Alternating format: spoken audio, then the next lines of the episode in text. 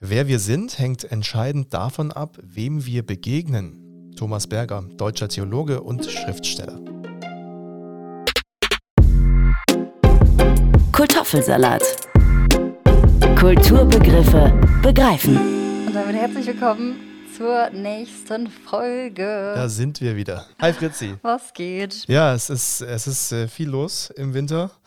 Und äh, ich weiß nicht, sollen wir sagen, dass wir gerade äh, remote sind? Können wir, glaube ich, machen. Also wir nehmen hier gerade so ein bisschen remote-mäßig auf und äh, sitzen gar nicht beieinander, was super schade ist, aber ging krankheitsbedingt mit allem drumherum jetzt halt einfach nicht anders. Es ist Erkältungszeit und wir versuchen es einfach mal, weil äh, das ist auch für uns das erste Mal, aber es scheint gut zu klappen. Ich äh, sehe dich über einen Microsoft Teams-Link.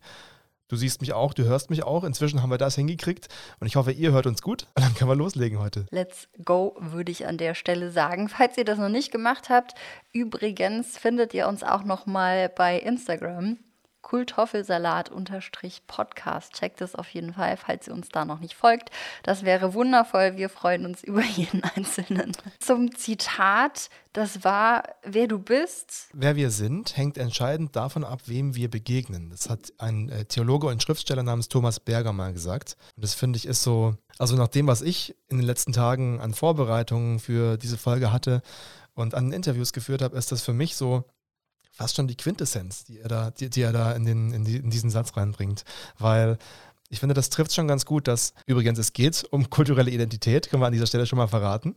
Die hängt tatsächlich entscheidend davon ab, wem wir begegnen, heißt nämlich, wie unser Umfeld ist. Ja, das zum einen und ich glaube auch, dass jeder auf seinem Weg immer so ein paar Punkte hat oder, oder stückweise Wegbegleiter natürlich auch immer hat, so auf diesem Lebensweg, wenn man das so sagen kann, die einen natürlich extrem oder mal mehr, mal weniger extrem dann auch prägen.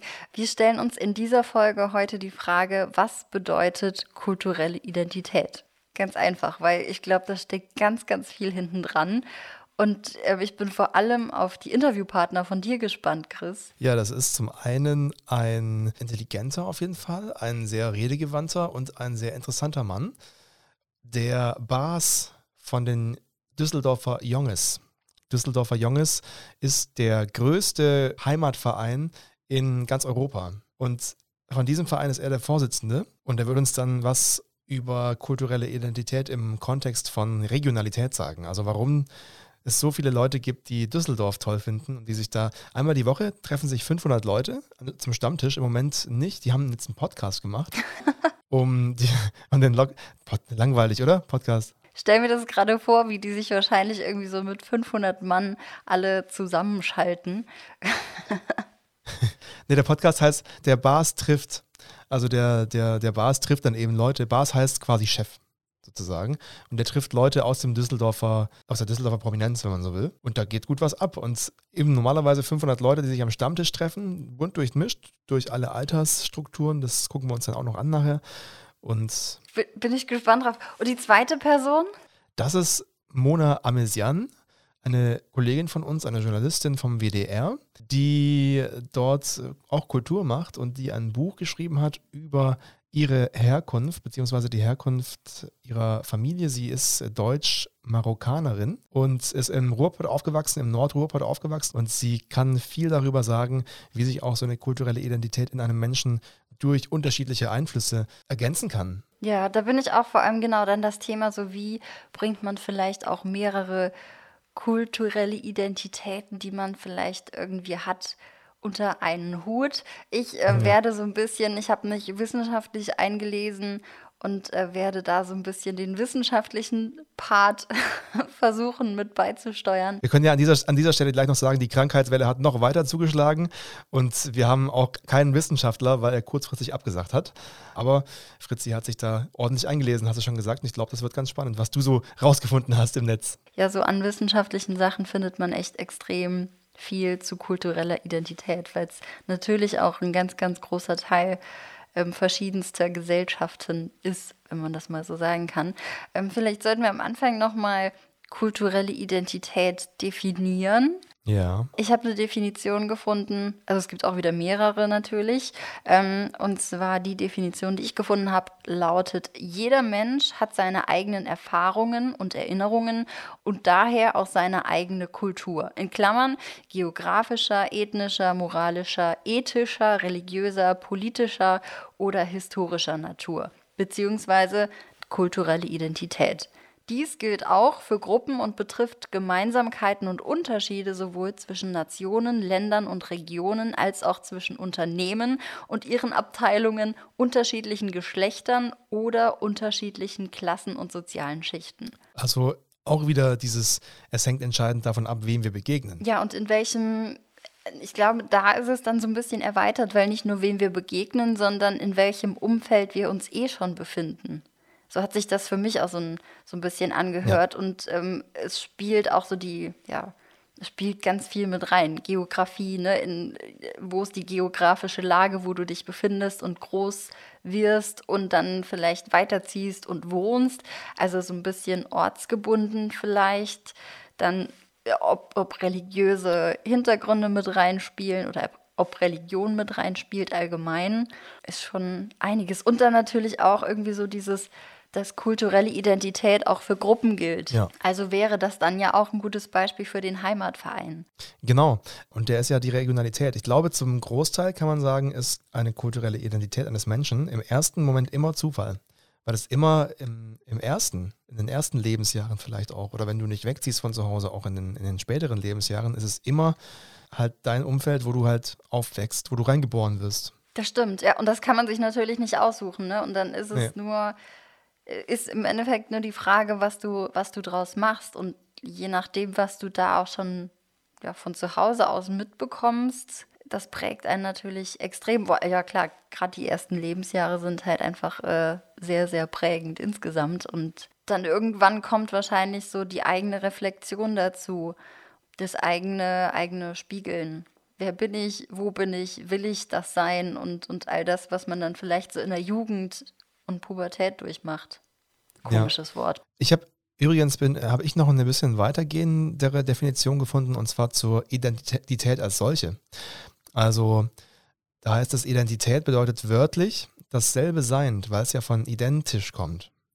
Und das stammt aus dem Lateinischen, natürlich ursprünglich ein Begriff aus Philosophie und Mathematik und heute alltäglich und fachlich zur Beschreibung von Aspekten des Selbst von Personen und Gruppen verwendet. Das heißt, man wäre ja eins mit der Kultur in oder die, die einen beeinflusst so ein bisschen. Das bezieht sich, glaube ich, eher auf dasselbe Sein, wenn man gemeinsam einer Kultur frönt, sozusagen. Also wie, wie wenn man in der Subkultur ist. Also so gemeinsame Werte und gemeinsame Vorstellungen von bestimmten ja. Dingen oder wie was funktioniert und wie was sein soll. Dass das so eine genau. kulturelle, gemeinschaftliche kulturelle Identität dann wieder formt. Ja, ich habe auch noch, ähm, noch eine dritte Definition, und zwar eine besondere Form der sozialen Identität ist die kulturelle Identität. Diese ist immer wertbezogen und stellt die Identifikation mit einer Gruppe dar, die diese Werte teilt. Also das, was du jetzt gerade auch gesagt ja. hast. Kulturelle Identität beschreibt somit die Identifikation mit bestimmten ja, Werten und die Zugehörigkeit zu den Gruppen, die diese Werte vertreten. Umgekehrt ja. kann kulturelle Identität auch durch Nicht-Identifizierung bzw. Negation anderer Werte aufgebaut werden. Also dass so eine kulturelle Identität natürlich auch was Positives sein kann und ähm, dass man eine positive Identifikation irgendwie hat. Aber es kann natürlich auch irgendwie in eine Richtung gehen, die vielleicht nicht ganz so gut und nicht ganz so gesund ist. Da muss ich jetzt zum Beispiel an, es gibt doch Leute, die zum Beispiel Essstörungen haben, ne, die sich dann in WhatsApp-Gruppen zum Beispiel irgendwie auch organisieren und da gegenseitig anfeuern, wenig zu essen. Also das ist dann ja zum Beispiel auf einmal auch so eine Gruppendynamik und eine gemeinsame Identität, die halt überhaupt nicht gut ist. Das stimmt. Ich glaube, man muss kulturelle Identität dann einfach auch weiterfassen. Dass man, dass man sich eher so auf die, auf die größeren Bereiche fokussiert und dass man eben sagt, die, was bedeutet Deutsch sein zum Beispiel? Wäre so eine, so eine Frage. Weißt du, weißt du, was äh, Deutschsein für äh, Menschen im Ausland bedeutet? Ich habe da was gefunden. Also eine Umfrage gab es unter Menschen in Deutschland und unter Europäern, die nicht in Deutschland wohnen. Und man hat da gefragt, was ist Deutsch? Jetzt rate mal, was für die Deutschen am ehesten Deutsch ist. Oder sagt die ersten zwei? Warte, was für uns Deutsche am ehesten Deutsch ist? Ja. Pünktlichkeit. Pünktlichkeit ist Nummer zwei. Echt? Okay, Ja. warte.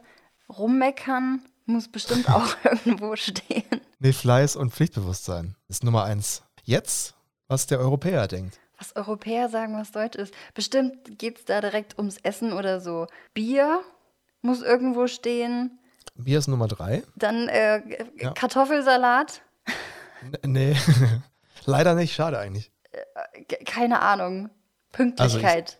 Nee, also ziemlich, ziemlich weit unten, Pünktlichkeit. Also es ist Ordnung, gut organisiert, pedantisch, genau, akribisch, akkurat. Das ist das Erste, was Europäer in Deutschen sehen. Und das Zweite ist Krieg allgemein. Krieg. Ja, Immer noch. frag mich nicht. Ja, das ist wohl etwas, was, was man mit Deutschland verbindet. Das zeigt uns, äh, dass, dass äh, eine kulturelle Identität in einem Land zum Beispiel auch nicht zwingend die ist, die andere uns andichten wollen. Das stimmt. Und das zeigt auch, dass die, ähm, dass die Regierung hier, die Marketingabteilung, immer äh, ein bisschen mehr Gas geben kann. Ja, ohne Witz, die sollten mal ein bisschen, ein bisschen was tun hier. Krass, das hätte ich echt nicht gedacht. Und Platz drei ist dann Bier. Ja. Auch eine sehr geile Zusammenstellung so an sich. Ja, es ist sehr lustig. Und nir nir nirgends irgendwie hier Brezel oder ähm, Weißwurst oder sowas kommt da nicht vor. Aber es ist schon interessant, weil also gerade Essen macht ja auch ganz, ganz viel von ja, kultureller Identität aus. Ja. Also ja, also was, ja, Speisen, Rezepte, die seit Generationen, der Klassiker, ne, Gerichte, die seit Generationen irgendwie in Familien übermittelt werden und, und, und. Und ähm, da hat so jede Kultur natürlich ihrs und ähm, ich glaube auch, wenn du es angesprochen hast, so gerade wenn es dann ums Thema Europa geht, äh, gibt es bestimmt auch einige, die so ein bisschen Schiss haben, dass das Ganze verloren geht, ne? dass so die Ja. Eigene ursprüngliche Kultur und damit die kulturelle Identität so ein bisschen zu sehr vermischt wird, vielleicht mit anderen Sachen. Ich könnte übrigens hunderte Geschichten zu Essen und kultureller Identität erzählen. Wir hatten ja, wir hatten ja gerade Weihnachten und an Heil- Heiligabend gibt es bei mir in der Familie, bei meinen Eltern, ähm, immer Karpfen, weil die aus Schlesien kommen. Und in, Sch in Schlesien hast du als traditionelles Weihnachtsessen Karpfen. Und Karpfen ist der Fisch, ich weiß nicht, ob du den mal gegessen hast, der, der riecht nach und schmeckt nach Teich, nach Tümpel. Boah, ich finde Fisch, also ich bin nicht so der Fischesser, um ehrlich zu sein, weil ich finde, das schmeckt halt alles wie wenn man äh, Meerwasser trinkt. Also und ein bisschen unangenehm. Natürlich, es gibt auch leckeren Fisch. Ich esse auch Fisch, ja, aber insgesamt mag ich dieses Fischige eigentlich nicht, wie du es gesagt hast. Ja, aber Karpfen, Karpfen schmeckt wie wenn du Tümpelwasser trinkst, also so aus dem Gartenteich. auch so frittiert Karpfen. und mit Käse überbacken. Dann wird's gehen, aber macht man ja nicht. Aber es, es, ist, es ist schon so, dass man, das ist so, so eine Art Hassliebe, weißt du? Also du, du freust dich ja dann trotzdem irgendwie drauf, aber kannst dann nur ein Stück essen und dann ist auch wieder gut für ein Jahr. Das stimmt. Ja, das ist, vor allem sind das, glaube ich, auch alles so Sachen, die jetzt nicht immer, in dem Falle ja auch nicht immer lecker sind, aber an denen man trotzdem irgendwo festhält. Ja. Weil es Ja. ja eine gewisse Tradition hat und weil man das schon immer so macht irgendwie. Genau, Tradition ist auch so ein Ding. Und noch eine, eine kleine Anekdote zu regionaler Küche. Ich komme ja aus, aus äh, der, der, dem Schwabenland und äh, da ist es bei uns zu Hause immer quasi, also es ist Gesetz, dass man Spätzle handschabt.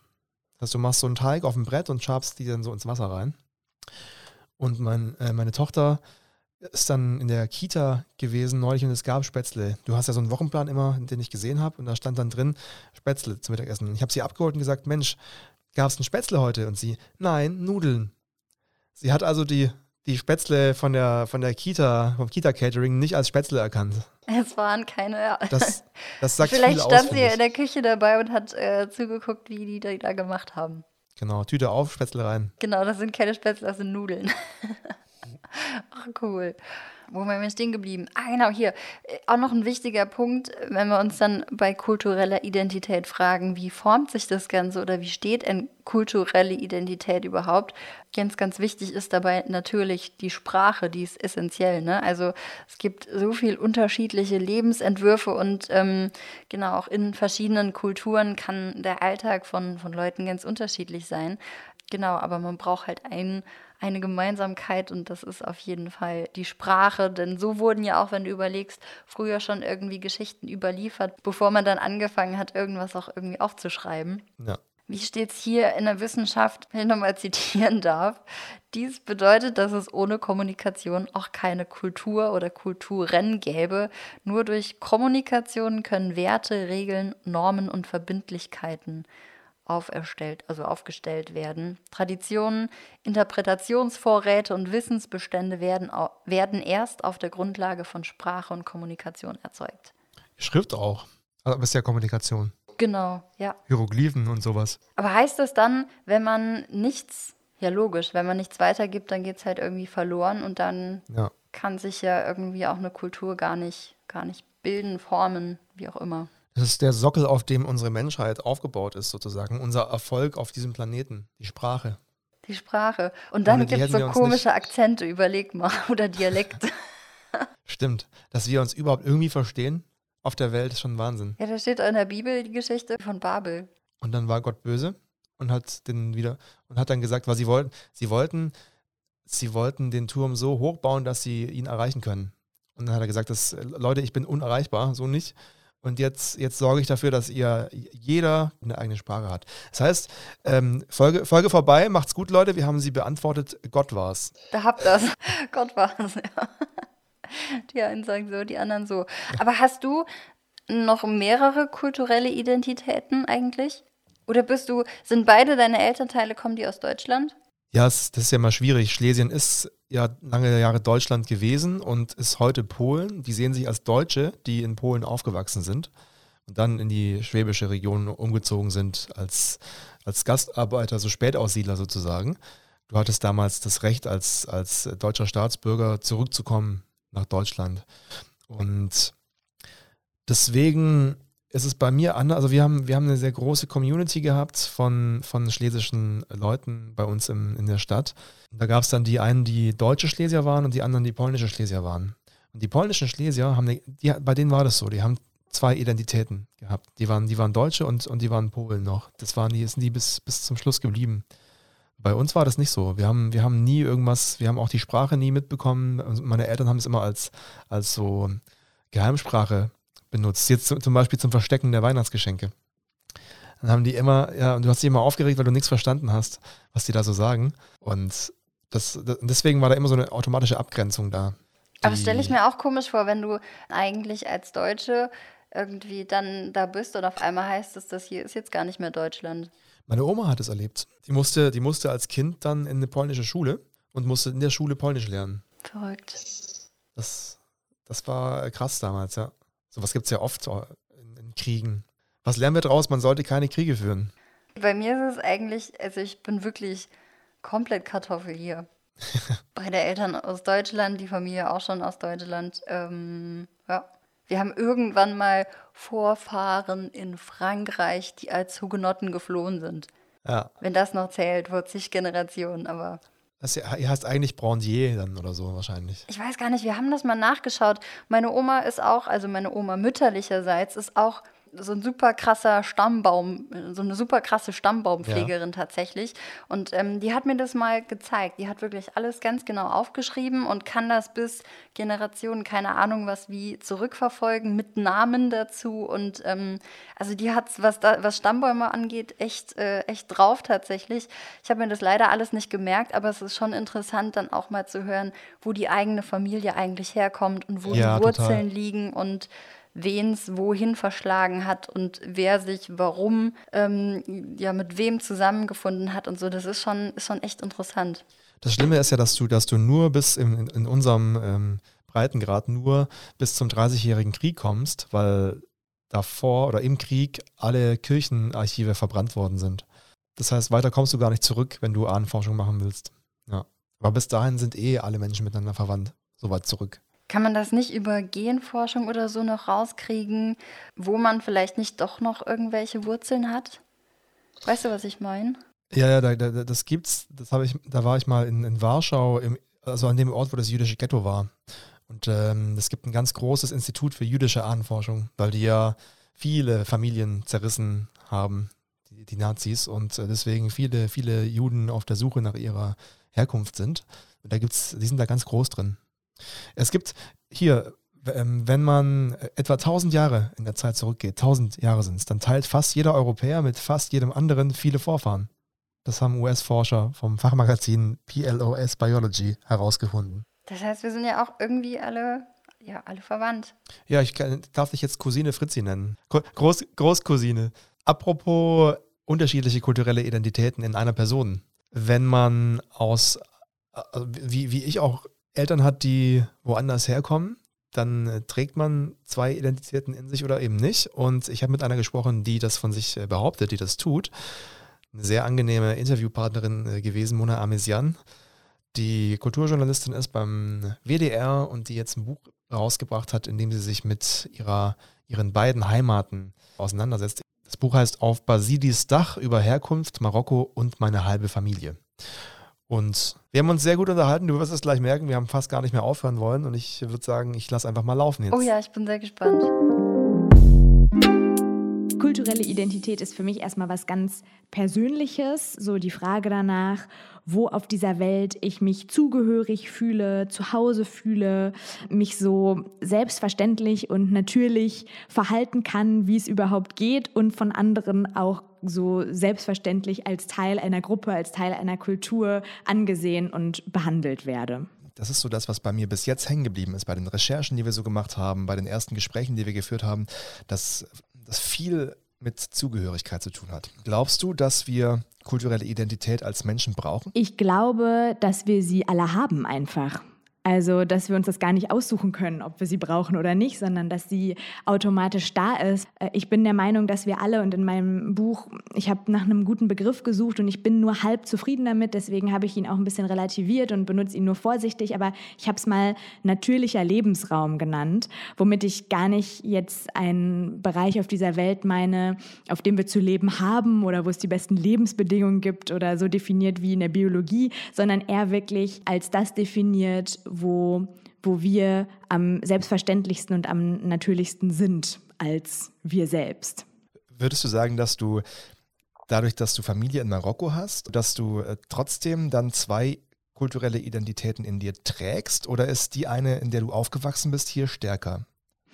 Das ist was, was ich mich auch immer wieder frage, ob ich sozusagen oder ob wir alle nur eine kulturelle Identität haben, die zum Beispiel aus verschiedenen Kulturen geprägt sein kann oder ob sich das dann wirklich je nach Kulturkreis oder als Kultur, in der ich mich definiere, ähm, unterscheidet. Kann man das überhaupt? Weil Identität setzt sich ja aus so vielen kleinen Einzelteilen zusammen. Ich glaube auch, meine kulturelle Identität hier in Deutschland ist gar nicht loszulösen von Marokko, weil Marokko mich als Land und als Person ja einfach so auch geprägt hat, obwohl ich da nicht aufgewachsen bin und da ähm, nicht sozialisiert wurde. Aber es ist natürlich Teil meiner Familie, Teil meiner meiner Person, Teil meines Charakters. Ich glaube, ohne Marokko in meinem Leben wäre ich schon eine andere Person. Das heißt, das Land hat Einfluss auf und die Kultur hat Einfluss auf meine Identität.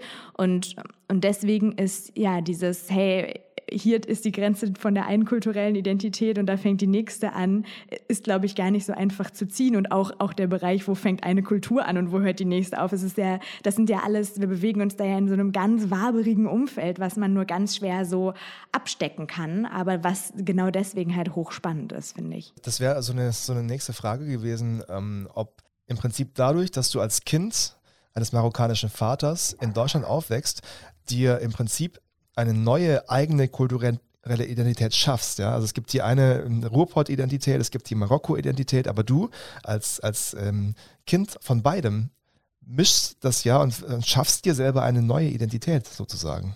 Mhm, das glaube ich schon, dass das so ist. Also das, das, da bin ich von überzeugt, dass ähm, dass es auch im Bereich kultureller Identität nicht nur Schwarz-Weiß gibt, sondern auch Grautöne. Und vielleicht bin ich so ein Grauton. Das klingt sehr langweilig, aber es ist eigentlich sehr schön, weil ähm, es das ja vielfach auch in, in Deutschland und in jedem Land eigentlich gibt. Menschen, die äh, verschiedenste Einflüsse in sich tragen. Was ich von äh, Freunden kenne, die auch zwei kulturelle Identitäten in sich tragen, ist ähm, ganz oft, dass sie sich hier so ein bisschen fremd fühlen und dort ein bisschen fremd fühlen. Kennst du das mhm. auch? Ja, das kenne ich auch auf jeden Fall. Auch das ist nicht ganz ebenbürtig, sondern ich fühle mich in Marokko häufiger fremd als in Deutschland. Ich glaube, das ist so dieses, dieses Ungleichgewicht natürlich, wenn man in einem Land aufwächst. Aber ich werde in Marokko von Taxifahrerinnen und Taxifahrern, meist Taxifahrern, übers Ohr gehauen. Das wird einheimischen Menschen, die auch so wahrgenommen werden, nicht passieren. Und hier, wenn ich durch Dortmund-Dorstfeld laufe, werde ich ähm, von äh, irgendwie Nazis beschimpft. So, das sind einfach, das sind zwei Situationen, die passieren Menschen, die zu 100 Prozent als Teil der Kultur wahrgenommen werden nicht oder als gerade jetzt im, im Beispiel der, der Nazis ist es natürlich nochmal ein bisschen spezieller, aber da geht es ganz viel natürlich um, um Äußerlichkeiten auch und bei den Taxifahrern eher so, die brauchen nur einen Satz von mir zu hören mit meinem Arabisch und dann, dann wissen sie schon, dass ich, dass ich nicht in Marokko aufgewachsen bin. Aber ähm, das sind natürlich so ganz kleine Momente, in denen man merkt, okay, das ist ein Teil von mir, aber 100 Prozent werde ich hier anscheinend von einigen Menschen nicht als Teil gesehen. Und das ist, glaube ich, super wichtig, um eine kulturelle Identität aufzubauen, dass es Orte gibt und dass es Kreise und dass es ein Umfeld gibt, in denen man eben genau das nicht fühlt und sagt, okay, nee, hier ist irgendwie so meine Welt. Dass man sich zu Hause fühlt, genau. Da sind wir wieder bei der Zugehörigkeit, ja. Wenn es keine unterschiedlichen kulturellen Identitäten gäbe oder sagen wir mal keine Grenzen gäbe, was glaubst du, würde uns das fehlen, weil es an Diversität fehlt oder würde uns das helfen, weil es dahingehend keine Konfliktpotenziale geben würde? Ah, ich glaube, das ist zu idealistisch zu sagen, es gäbe keine Konfliktpotenziale. Ich glaube, die, ne, das ist so, wie wenn man sich fragt, wenn es keine Religion gäbe. Das, dann denkt man auch immer, wieso dann doch einfach, kommt dann einfach keine Religion, dann, dann gibt es da keine Konfliktpotenziale mehr. Das ist natürlich sehr, sehr einfach gedacht, weil ähm, also ich bin der festen Überzeugung, dann würden sich die Konfliktpotenziale äh, ihren, irgendwie ihren Weg durch andere Themen und äh, andere Strukturen und Gesellschaftsformen irgendwie herausbilden. Und wenn man jetzt kulturelle Identitäten und Grenzen ähm, abschaffen würde, dann würde es, glaube ich, nicht lange dauern, bis sie wieder da wären einfach. Also ne, das, da redet man über so eine, ja, eine hypothetische Welt, das ist, glaube ich, auch für uns viel zu weit weg, um sich das vorzustellen. Ich glaube, letztendlich ist die kulturelle Identität eines Menschen das, was ihn ausmacht, letztendlich. Absolut. Ne? Also wenn man die kulturelle Identität jetzt als Teil der gesamten Identität äh, erfasst, dann ist es, glaube ich, ein richtig, richtig wichtiger Teil. Und das ist ja auch so eine große Frage, inwiefern prägt mich denn das Umfeld, in dem ich aufwachse?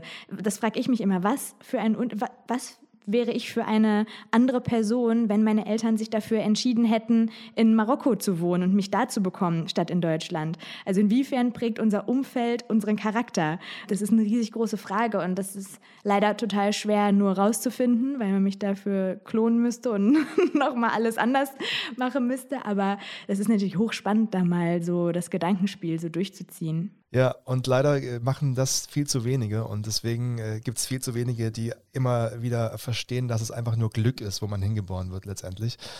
Und die dann mhm. durch ihr Kleingeisttum dafür sorgen, dass, dass es Probleme gibt, wenn es um kulturelle ja, Identität geht. Absolut. Umso besser, dass es diesen Podcast gibt, der mal aufklärt. Ein schönes Schlusswort. Oh. Oh, wie schön. Mona, wenn du uns zuhörst, wir sind Fans. oh, richtig cool. Aber da hätte man, also euch hätte man echt noch lange zuhören können, tatsächlich. Voll gutes Gespräch auf jeden Fall und ganz wichtig, was sie alles so gesagt hat. Was ich ganz interessant fand, gerade der Punkt am Anfang, dass ähm, kulturelle Identität auch irgendwo so der natürliche Lebensraum ist. Also so wie ich halt einfach bin oder beziehungsweise ähm, dort, wo ich mich nicht verstellen muss. Das ist eigentlich so meine kulturelle Identität. Ja, genau. Man muss sich zu Hause fühlen. Ja, genau. Und ob das jetzt eine Subkultur ist, ob das ein Land ist, ob das irgendein Staat ist, ähm, das ist dann, glaube ich, zweitrangig. Voll, man muss sich, ja genau, da, wo man sich auch irgendwie nicht, nicht verstellen muss. Ähm, ganz witzig, ich war mal lange Zeit mit einem, oder hatte ich einen Partner an meiner Seite, der aus dem äh, arabischen Raum kam.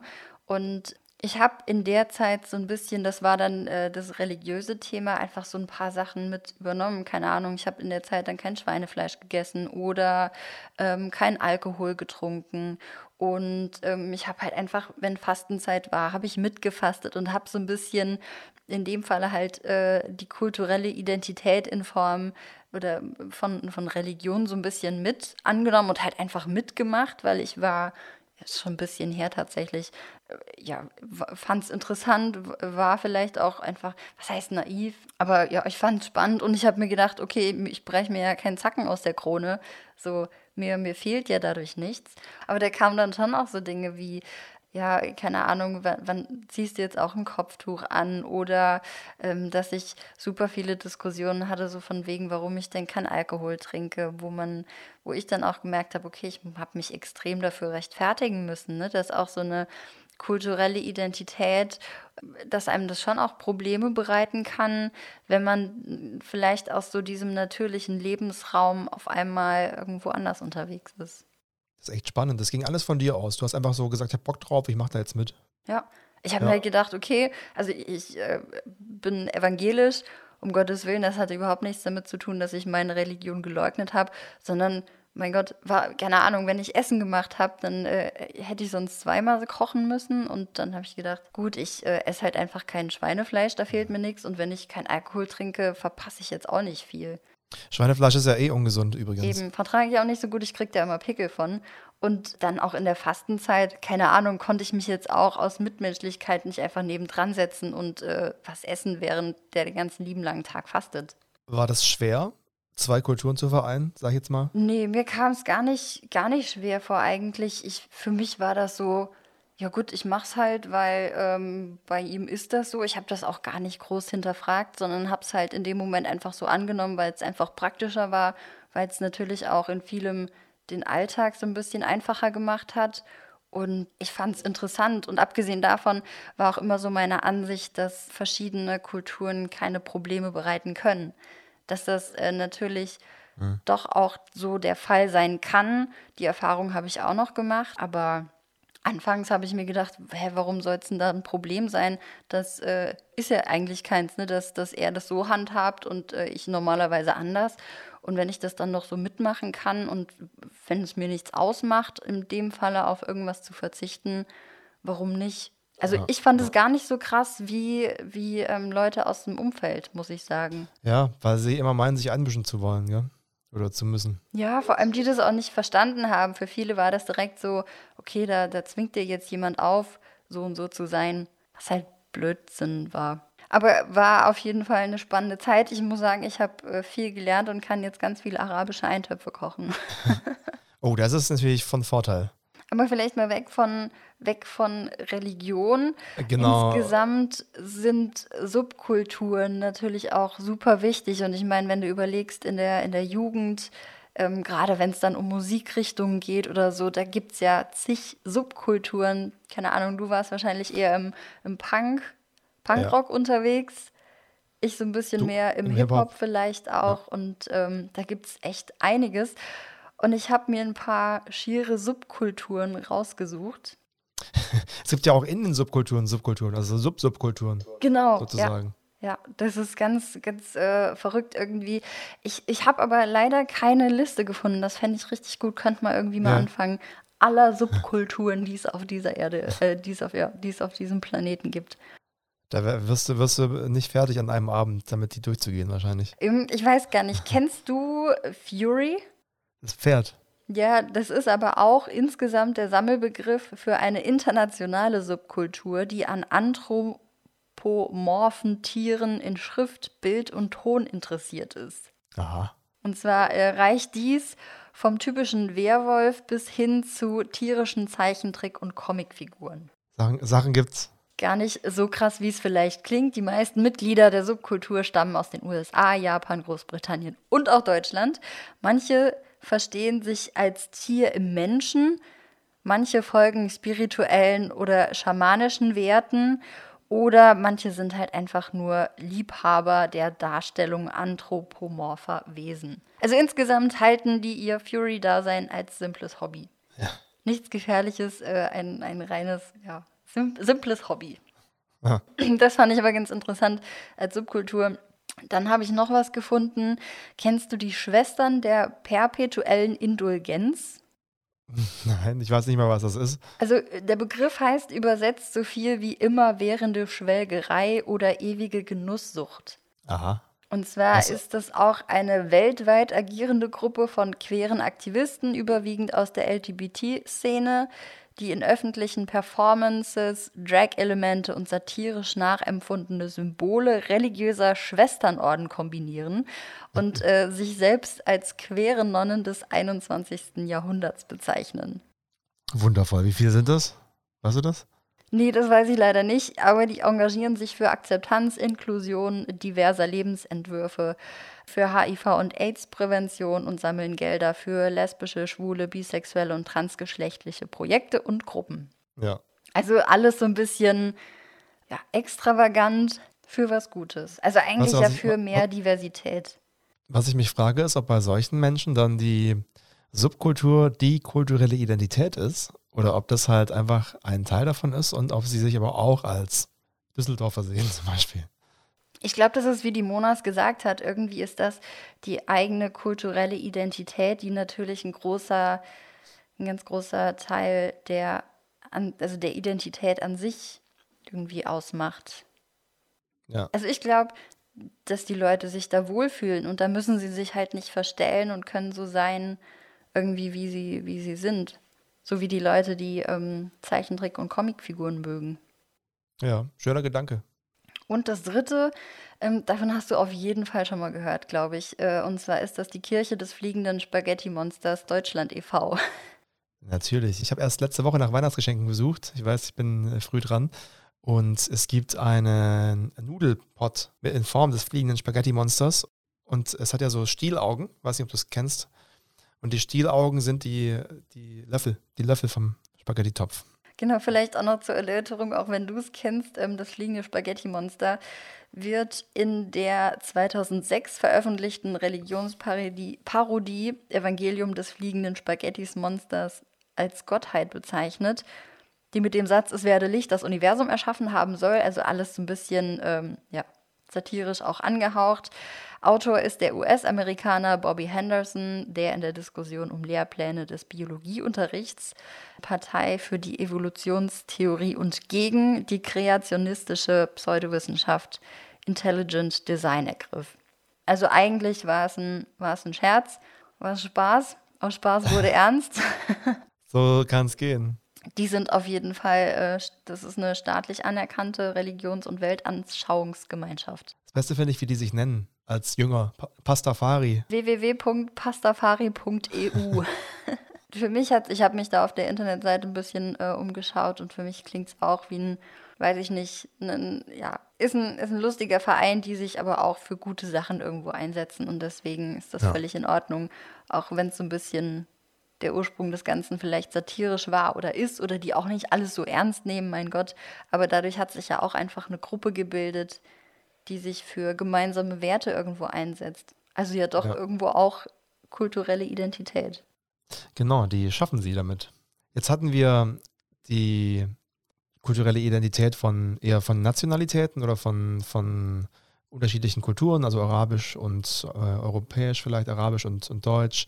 Wir haben die Subkulturen und dann gibt es die regionale Identität. Wir hatten in, in, meinem, in meinem, meiner Heimatstadt hatten wir äh, ganz, ganz äh, krassen äh, Lokalkolorit-Patriotismus. also wir haben, wir haben äh, die eine, Fanvereinigung für den örtlichen Fußballverein in der sechsten Liga gegründet und äh, haben äh, uns einen Spaß draus gemacht, äh, die, die Nachbarschaft zu verfluchen, äh, die Nachbarstadt zu verfluchen, die böse.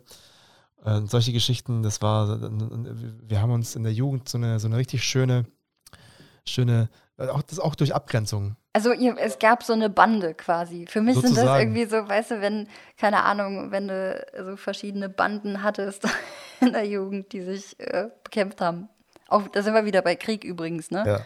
Also irgendwo haben, ist, die, ist die Sichtweise auf die Deutschen nicht unberechtigt. So was Blödes. Nein, Spaß.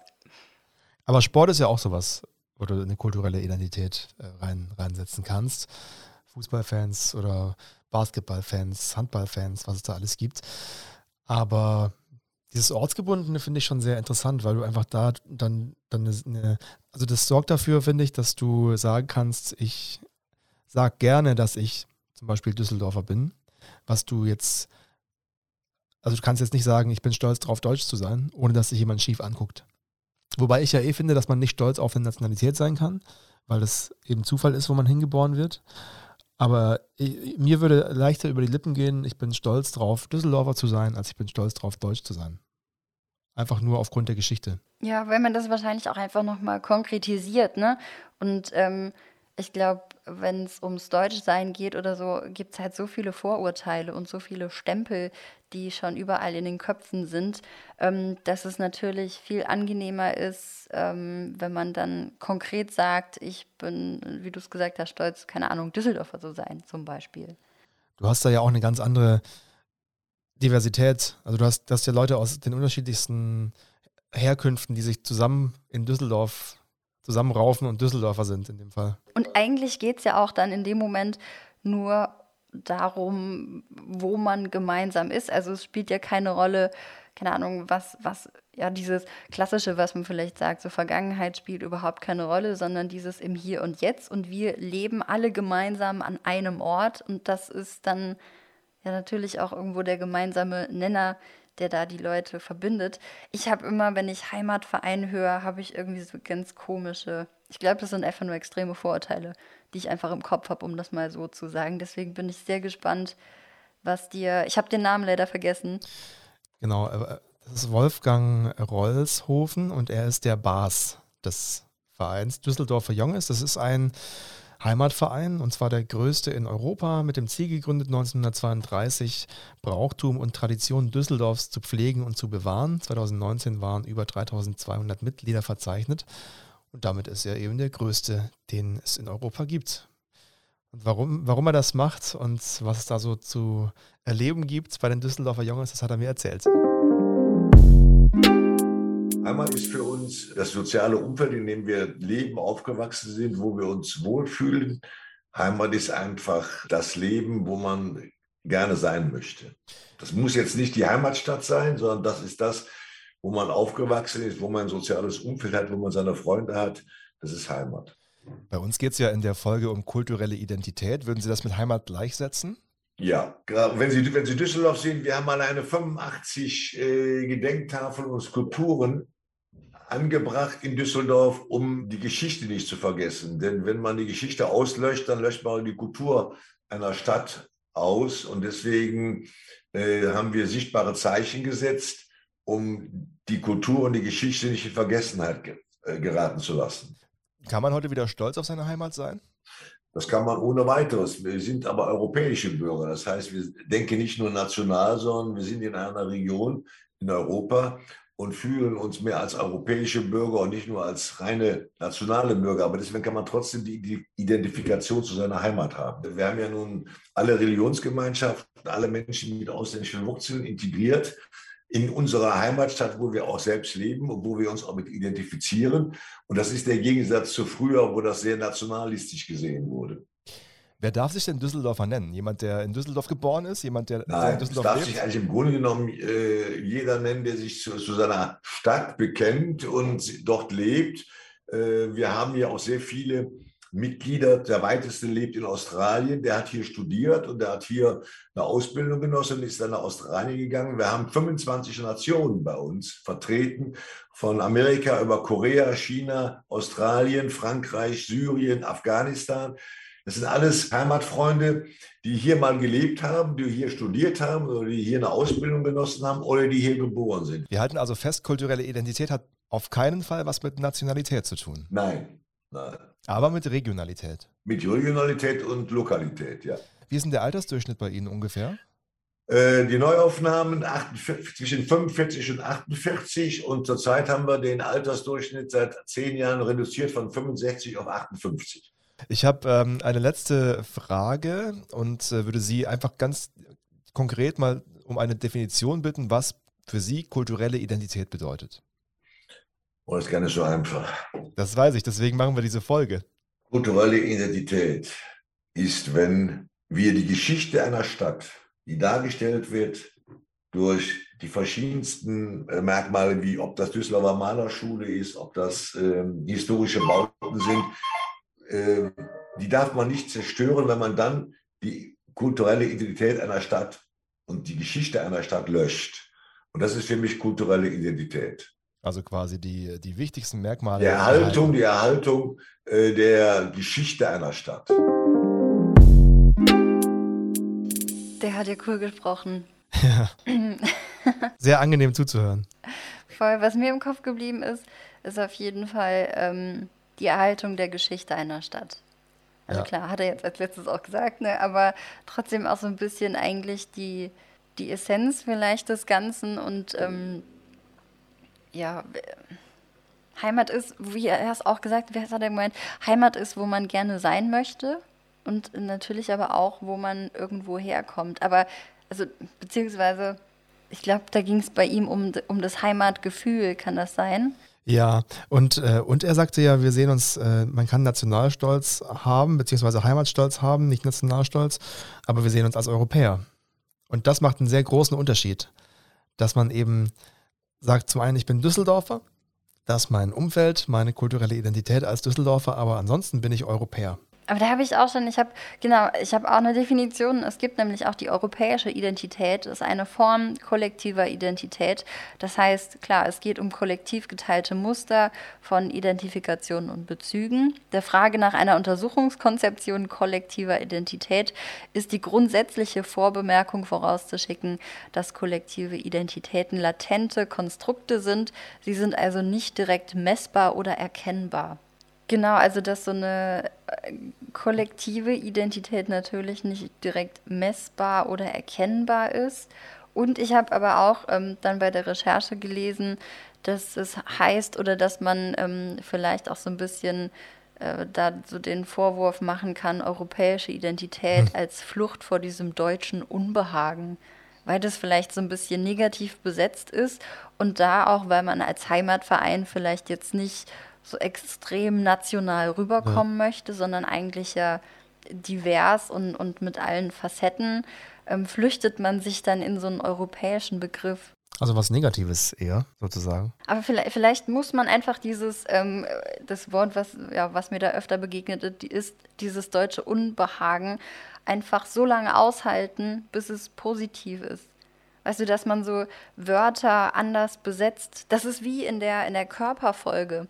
Also Ja. als es um, um Körperkult ging, habe ich mit der Melodie Michelberger darüber gesprochen, dass es äh, das Dick so ein Wort ist, was extrem negativ einfach behaftet ist und dass man irgendwie vielleicht versuchen müsste, negativ aufgeladene Wörter äh, das zu ändern.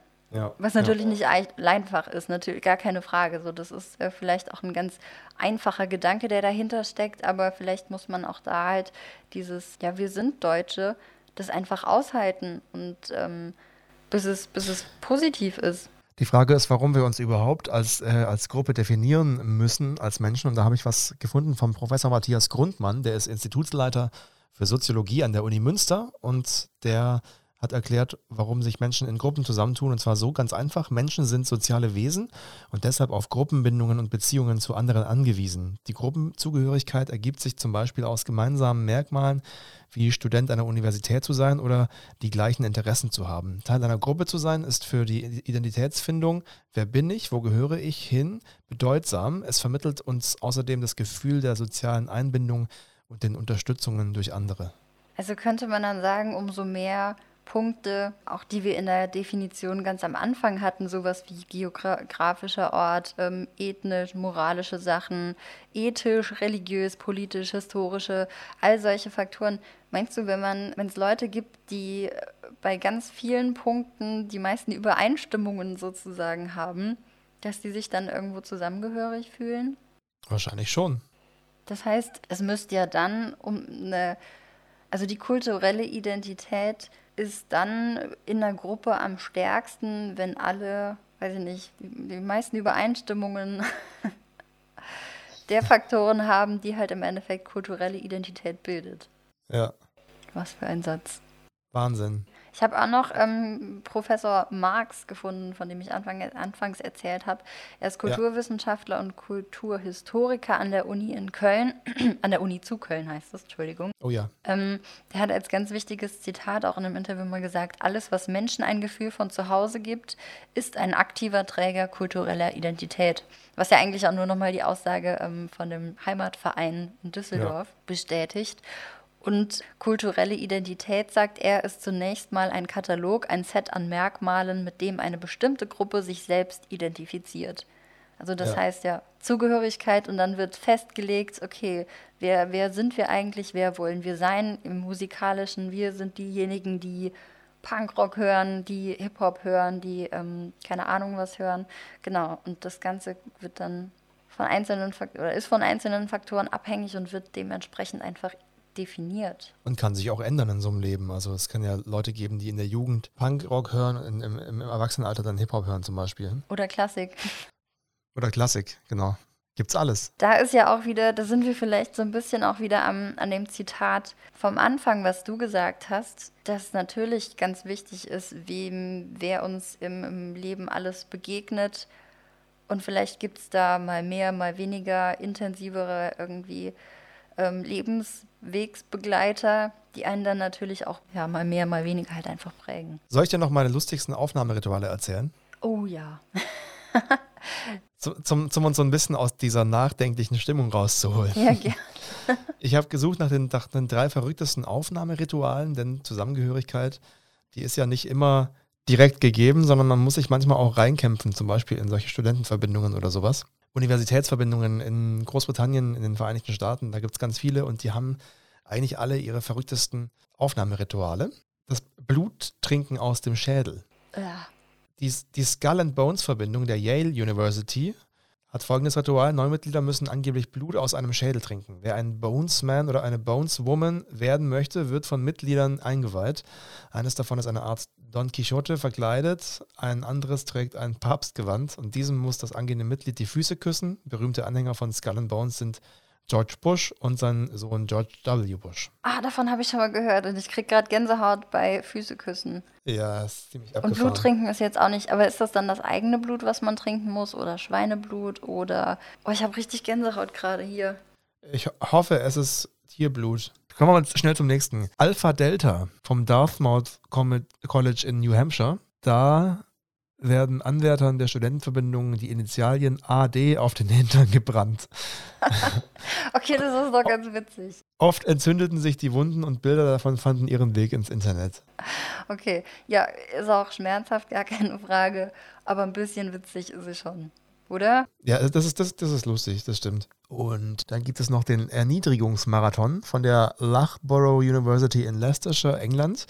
Neue Teammitglieder der Netball-Mannschaften, Frauen wie Männer, müssen rund 30 Meter laufen, knapp einen halben Liter Wein trinken, zurückrennen und eine ganze Zitrone essen. Die Tortur wird so lang wiederholt, bis sich die Anwärter übergeben.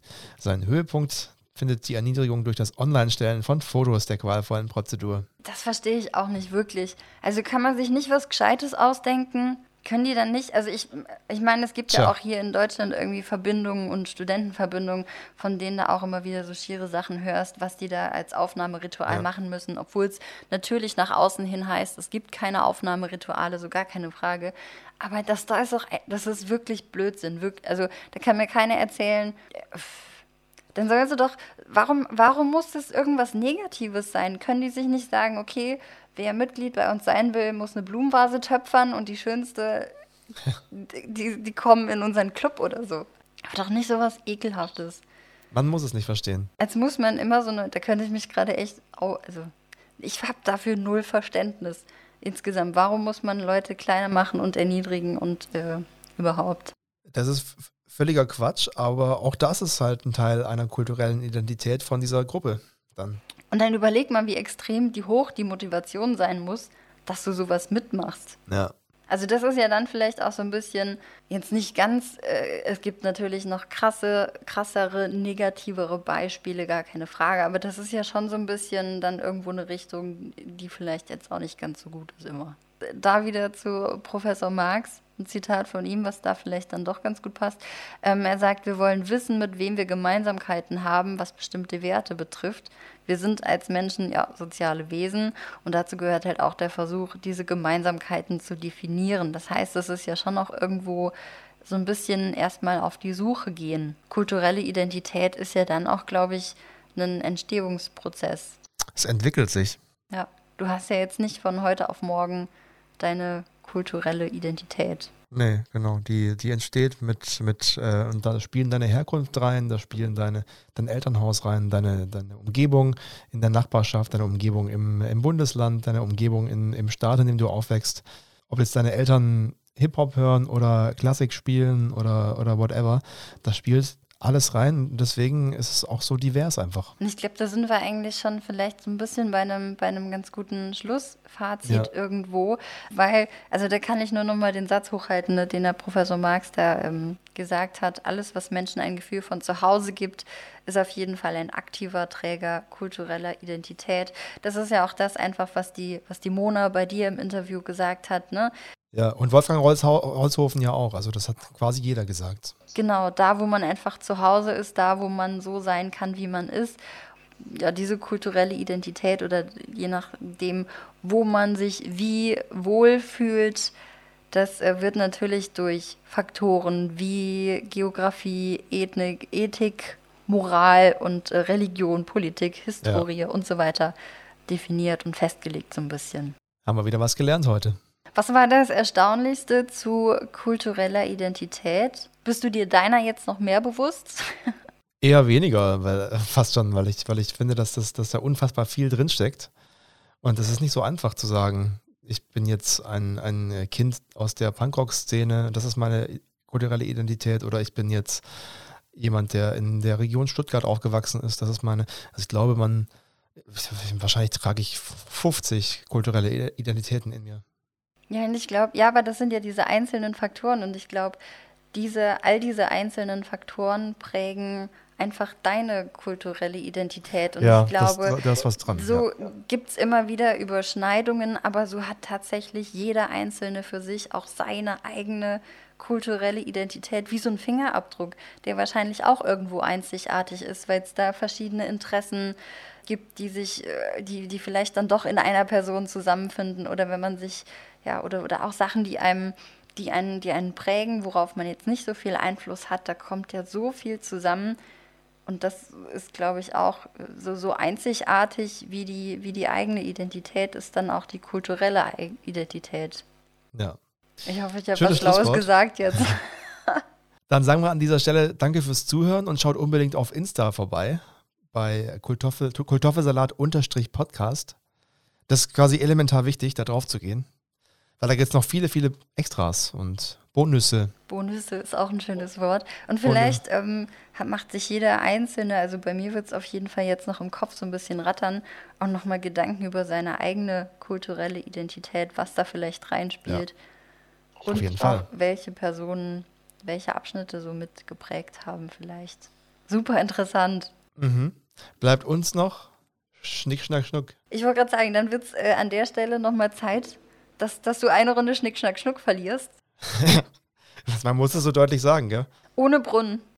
Ohne Brunnen, genau, okay. Okay. Schnick, Schnack, Schnuck. Schnuck.